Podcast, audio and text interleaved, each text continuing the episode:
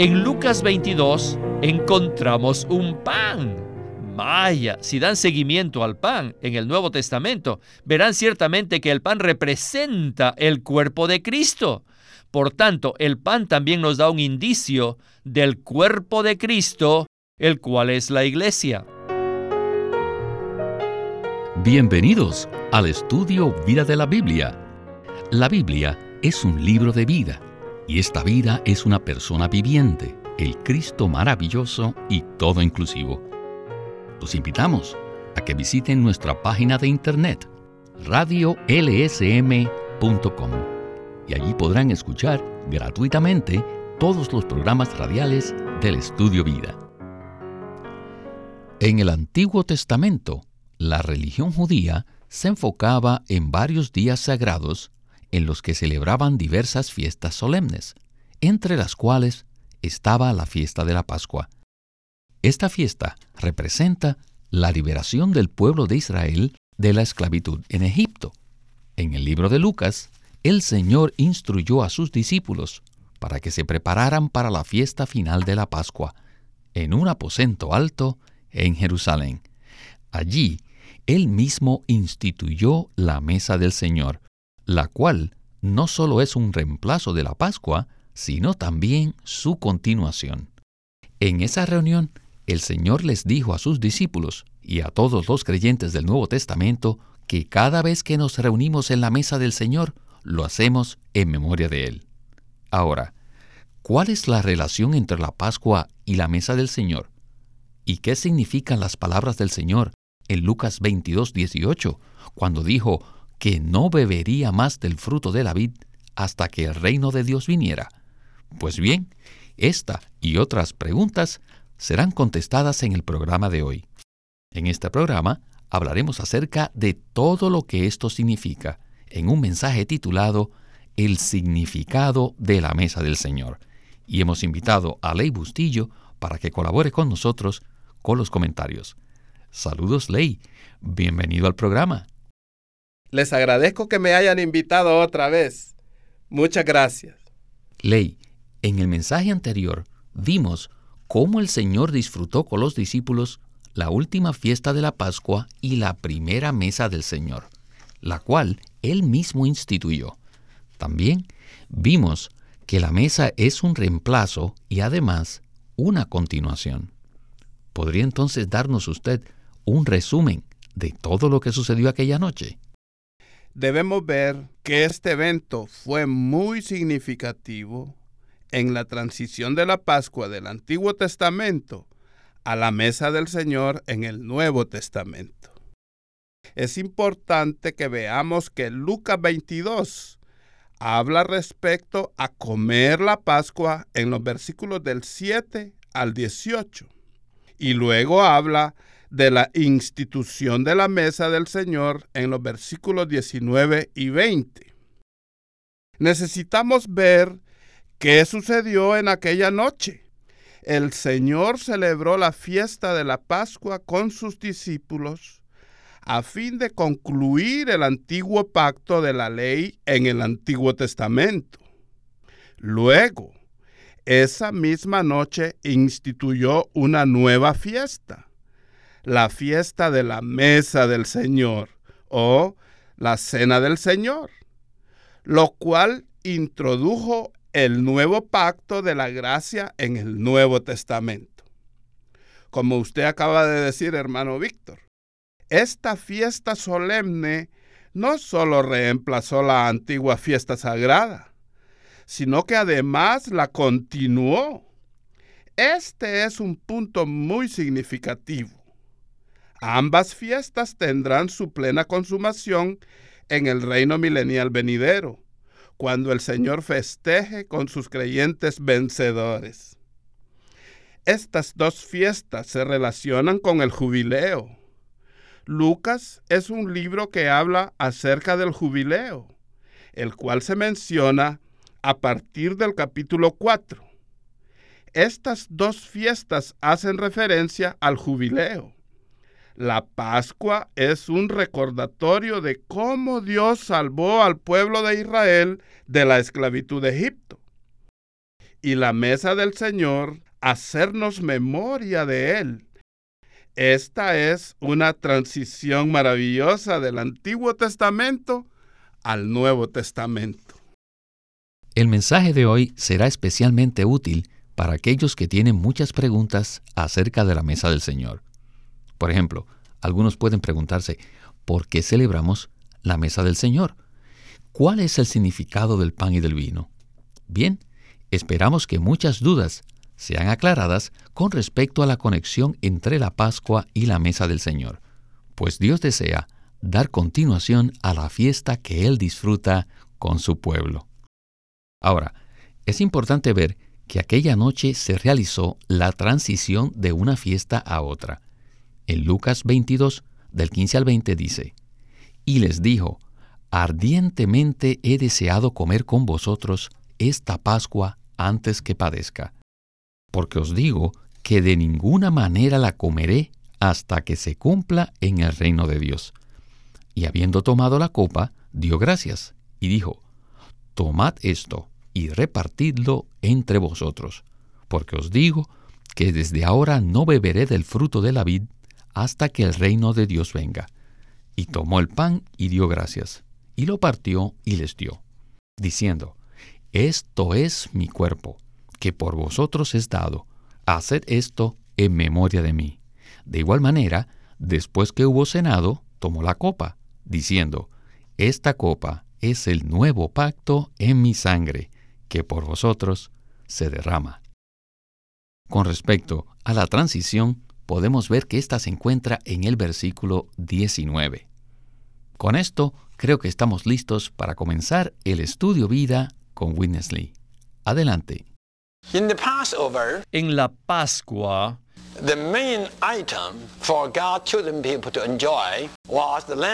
el cordero era lo principal que el pueblo de Dios disfrutaba. La carne del cordero era para comer. Pero en la mesa del Señor, lo más importante para nosotros, los creyentes neotestamentarios, no es el cordero, sino el pan. Y esto es muy interesante.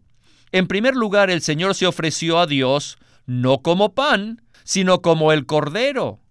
Pero finalmente, el resultado no es el cordero, sino el pan. El cordero era una entidad individual, pero el pan es algo corporativo. ¿Saben ustedes que es imposible hacer un pan con un solo grano de trigo? El pan es una entidad corporativa, compuesto y constituido de muchos granos. Esto no es algo que sucedió antes de su muerte, sino después que el Señor pasó por la muerte y entró en resurrección.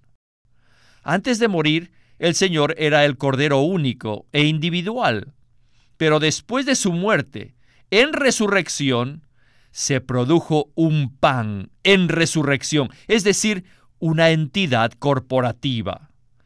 Por supuesto, aquí en Lucas no vemos mucho desarrollo, pero no se olviden que las impresiones que Lucas tiene al respecto proceden de la revelación que Pablo recibió. En Primera de Corintios 10:17 dice, siendo un solo pan, nosotros con ser muchos somos un cuerpo, pues todos participamos de aquel mismo pan.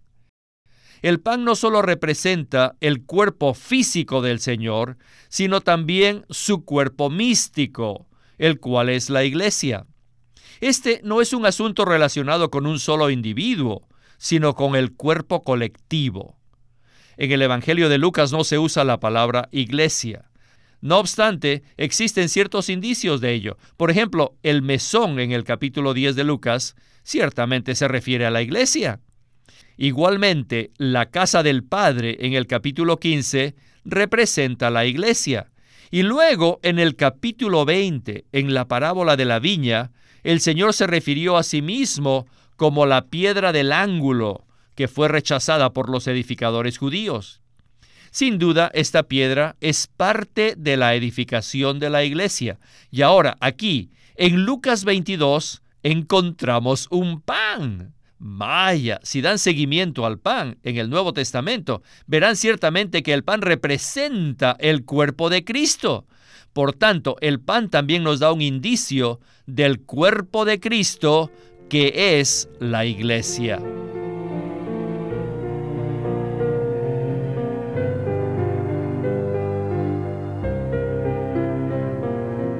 Necesitamos recordar que estamos considerando la mesa del Señor como reemplazo y continuación de la fiesta de la Pascua. El cordero que cada familia preparaba y comía era lo principal de la Pascua. Sin embargo, en la mesa del Señor, lo principal es el pan. Ley, ¿podría comentar acerca de este punto?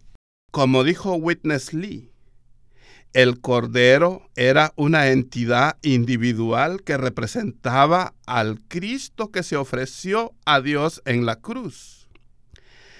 El Cordero que quita el pecado del mundo y que nos libera de la mano usurpadora de Satanás. Sin embargo, este Cordero en resurrección llegó a ser una entidad corporativa. Llegó a ser un pan la mayoría de los cristianos piensan que el pan solo representa el cuerpo físico del Señor, que fue dado en la cruz para que nosotros podamos participar de él. No obstante, Pablo fue mucho más allá en Primera de Corintios capítulo 10, versículo 17. Pablo dijo, siendo un solo pan, nosotros con ser muchos somos un cuerpo, pues todos participamos de aquel mismo pan. O sea que cuando nosotros participamos del pan que está sobre la mesa, eso nos hace una entidad corporativa, el cuerpo de Cristo. También podemos mirarlo desde otro punto de vista. Cuando el Señor murió, él era el único grano de trigo que cayó en tierra y murió. Y luego, en resurrección, produjo muchos granos. Todos los creyentes son los muchos granos producidos por Él. Pero el deseo de Dios no es tener muchos granos individuales, es decir, muchos creyentes individuales. No, lo que Dios desea es que todos estos granos se compenetren para hacer un solo pan, un solo cuerpo. Es admirable ver que el pan en la mesa del Señor representa también el cuerpo de Cristo, la iglesia.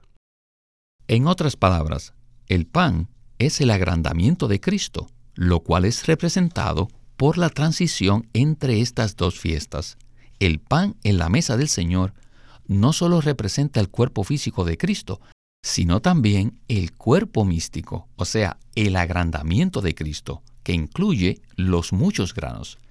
Y este es un asunto que debemos valorar mucho. El Cristo individual llegó a ser el Cristo corporativo. Bueno, regresemos de nuevo con Winnesley. Antes de su muerte, él era el cordero. Pero después de su muerte, en resurrección, algo resultó de su muerte y permanece en su resurrección. Y este es el pan. Se produjo algo. El cordero llegó a ser un pan mediante el proceso de muerte y resurrección. Esto es muy interesante. En la fiesta de la Pascua, en el Antiguo Testamento, se disfrutaba al Cordero, pero en la fiesta del Nuevo Testamento se disfruta el pan. Sin duda, el Cordero ha llegado a ser el pan. En la mesa del Señor exhibimos la muerte del Señor. Sí, pero no lo hacemos en su muerte, sino en su resurrección.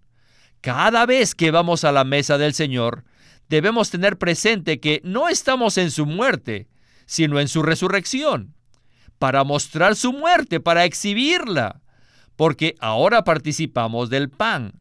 Así que en la resurrección del Señor exhibimos su muerte. Este pan no solo incluye al Señor, sino a Él más nosotros. El pan ya no es solamente el Cristo individual, sino que ahora es el Cristo corporativo, que nos incluye a todos nosotros los creyentes. Aleluya. On the cross, we see the Lamb. En la cruz vemos al Cordero, But on the table, we see the loaf. mientras que en la mesa vemos el pan.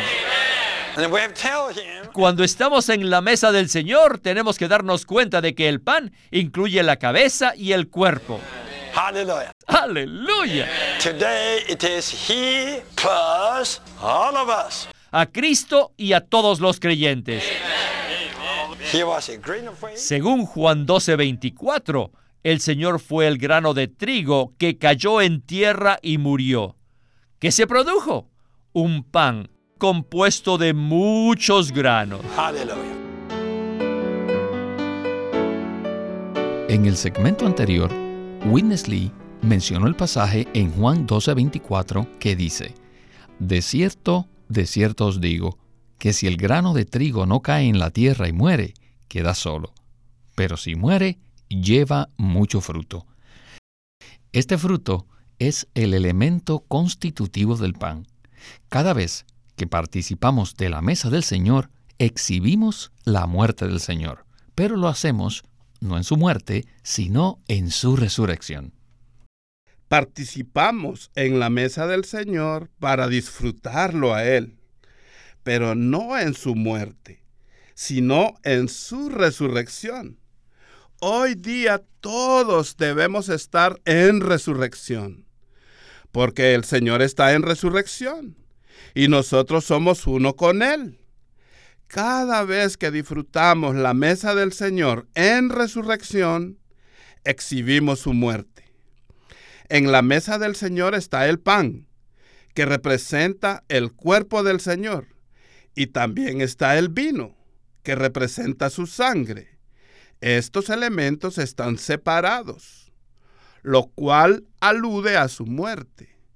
La mesa del Señor exhibe su muerte, pero nosotros no estamos en su muerte, sino en resurrección, disfrutando el cuerpo de Cristo. Esta entidad corporativa se produjo mediante la muerte y la resurrección del Señor. Por eso cuando asistimos a la reunión de la mesa del Señor, disfrutamos el cuerpo de Cristo en resurrección. Para que el Señor pasara de ser un cordero individual a un pan corporativo, se requirió que Él pasara por un proceso que incluyó tanto la muerte como la resurrección. Este proceso era necesario para producir el pan que satisface el deseo de Dios. En este segmento final hablaremos acerca de otro componente importante, el cual es la copa de bendición. En Lucas 22:20 dice, De igual manera, después que hubo cenado, tomó la copa, diciendo, Esta copa es el nuevo pacto en mi sangre, que por vosotros se derrama. Continuemos con Witness Lee. The cup La copa is a new covenant of His blood. es el nuevo pacto en su sangre. In the Passover feast, people En la fiesta de la Pascua, las personas untaron la sangre. Sin embargo, nosotros ahora bebemos la sangre. Y la sangre está en la copa. Esto es maravilloso. La copa en este pasaje de la palabra santa se refiere a una porción. La copa es una porción, una ración. Y esta sangre redentora del Salvador hombre llega a ser una porción. Y la porción significa una bendición para nuestro disfrute. Así que ahora podemos ver que el pan es un asunto de la vida en resurrección, aumentando de un grano de trigo y que llega a ser un pan. Y la copa es un asunto de bendición, como la porción para que nosotros disfrutemos. Y esta porción, conforme a la revelación del Antiguo Testamento, es simplemente Dios mismo. Dios es nuestra porción. God is our portion in His cup, Dios es nuestra porción en la copa given to us through the redeeming blood. que nos es dada por medio de la sangre redentora. It's marvelous. Esto es maravilloso. Aleluya. He Antes de que el. Señor fuera a la cruz, era un cordero. Pero después de pasar por la muerte y la resurrección, llegó a ser, aleluya, un pan including you and me. que nos incluye a ustedes y a mí.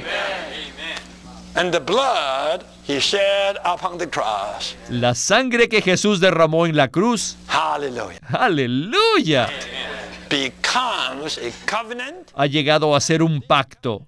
Y este pacto ha llegado a ser una copa, una porción de la bendición de Dios.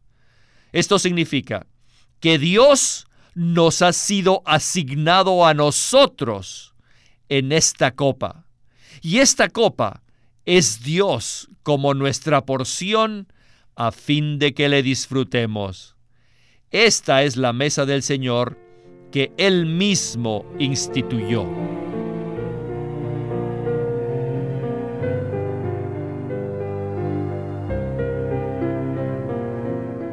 Amén.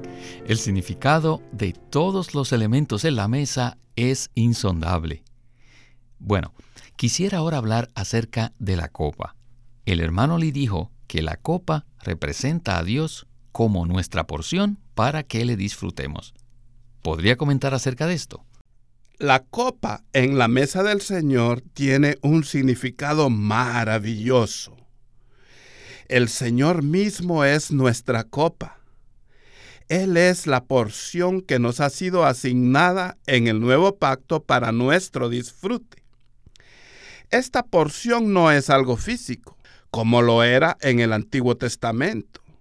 Las bendiciones en el Antiguo Testamento eran cosas físicas, pero las bendiciones en el Nuevo Testamento no son físicas, sino espirituales. Es decir, las bendiciones son Dios mismo y todas las cosas relacionadas con Él, que nos son dadas en el nuevo pacto para nuestro disfrute. Cuando el Señor tomó la copa, Él dijo, Esta copa es el nuevo pacto en mi sangre, que por vosotros se derrama. Eso dice Lucas 22:20. La copa es el nuevo pacto y su contenido es nuestra porción, para que nosotros la disfrutemos por la eternidad. Conforme a la revelación del Nuevo Testamento, la porción contenida en el nuevo pacto no es física, sino espiritual. Es Dios mismo quien ha sido asignado a nosotros gratuitamente para nuestro disfrute eterno en el nuevo pacto. Este es un asunto tremendo. Cada vez que tomamos la copa, recibimos todo lo que Dios es y lo que ha sido preparado para nuestro disfrute. Me gustaría mencionar un punto del cual hablamos al inicio del mensaje anterior y que es como un vistazo al futuro. Y este se encuentra en Lucas 22 del 17 al 18. Y dice, Y habiendo tomado la copa, dio gracias y dijo, Tomad esto y repartidlo entre vosotros, porque os digo que desde ahora no beberé del fruto de la vid hasta que el reino de Dios venga. Marcos 14, 25 hace referencia a este versículo, pero es un poco distinto. Dice, De cierto os digo que ya no beberé del fruto de la vid hasta aquel día en que lo beba de nuevo en el reino de Dios.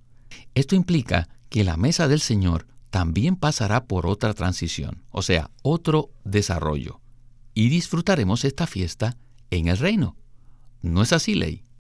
Sí, hermano Víctor. En la próxima era, la era del milenio, después que el Señor regrese, Él beberá de nuevo el fruto de la vid con los creyentes vencedores. Eso significa que las dos fiestas anteriores, la Pascua y la Mesa del Señor, pasarán de nuevo por una transición y serán reemplazadas y continuadas por otra fiesta en el milenio. Esto no significa que sean tres fiestas separadas, sino una fiesta en tres etapas. El Antiguo Testamento, el Nuevo Testamento y el reino milenario. Ley, muchísimas gracias por su compañía y sus comentarios. Gracias, hermano Víctor. Ha sido un placer poder participar en este estudio vida de la Biblia. Este es Víctor Molina haciendo la voz de Chris Wilde, Ley Bustillo la de Bob Tanker y Walter Ortiz la de Witness Lee. Gracias por sintonizarnos.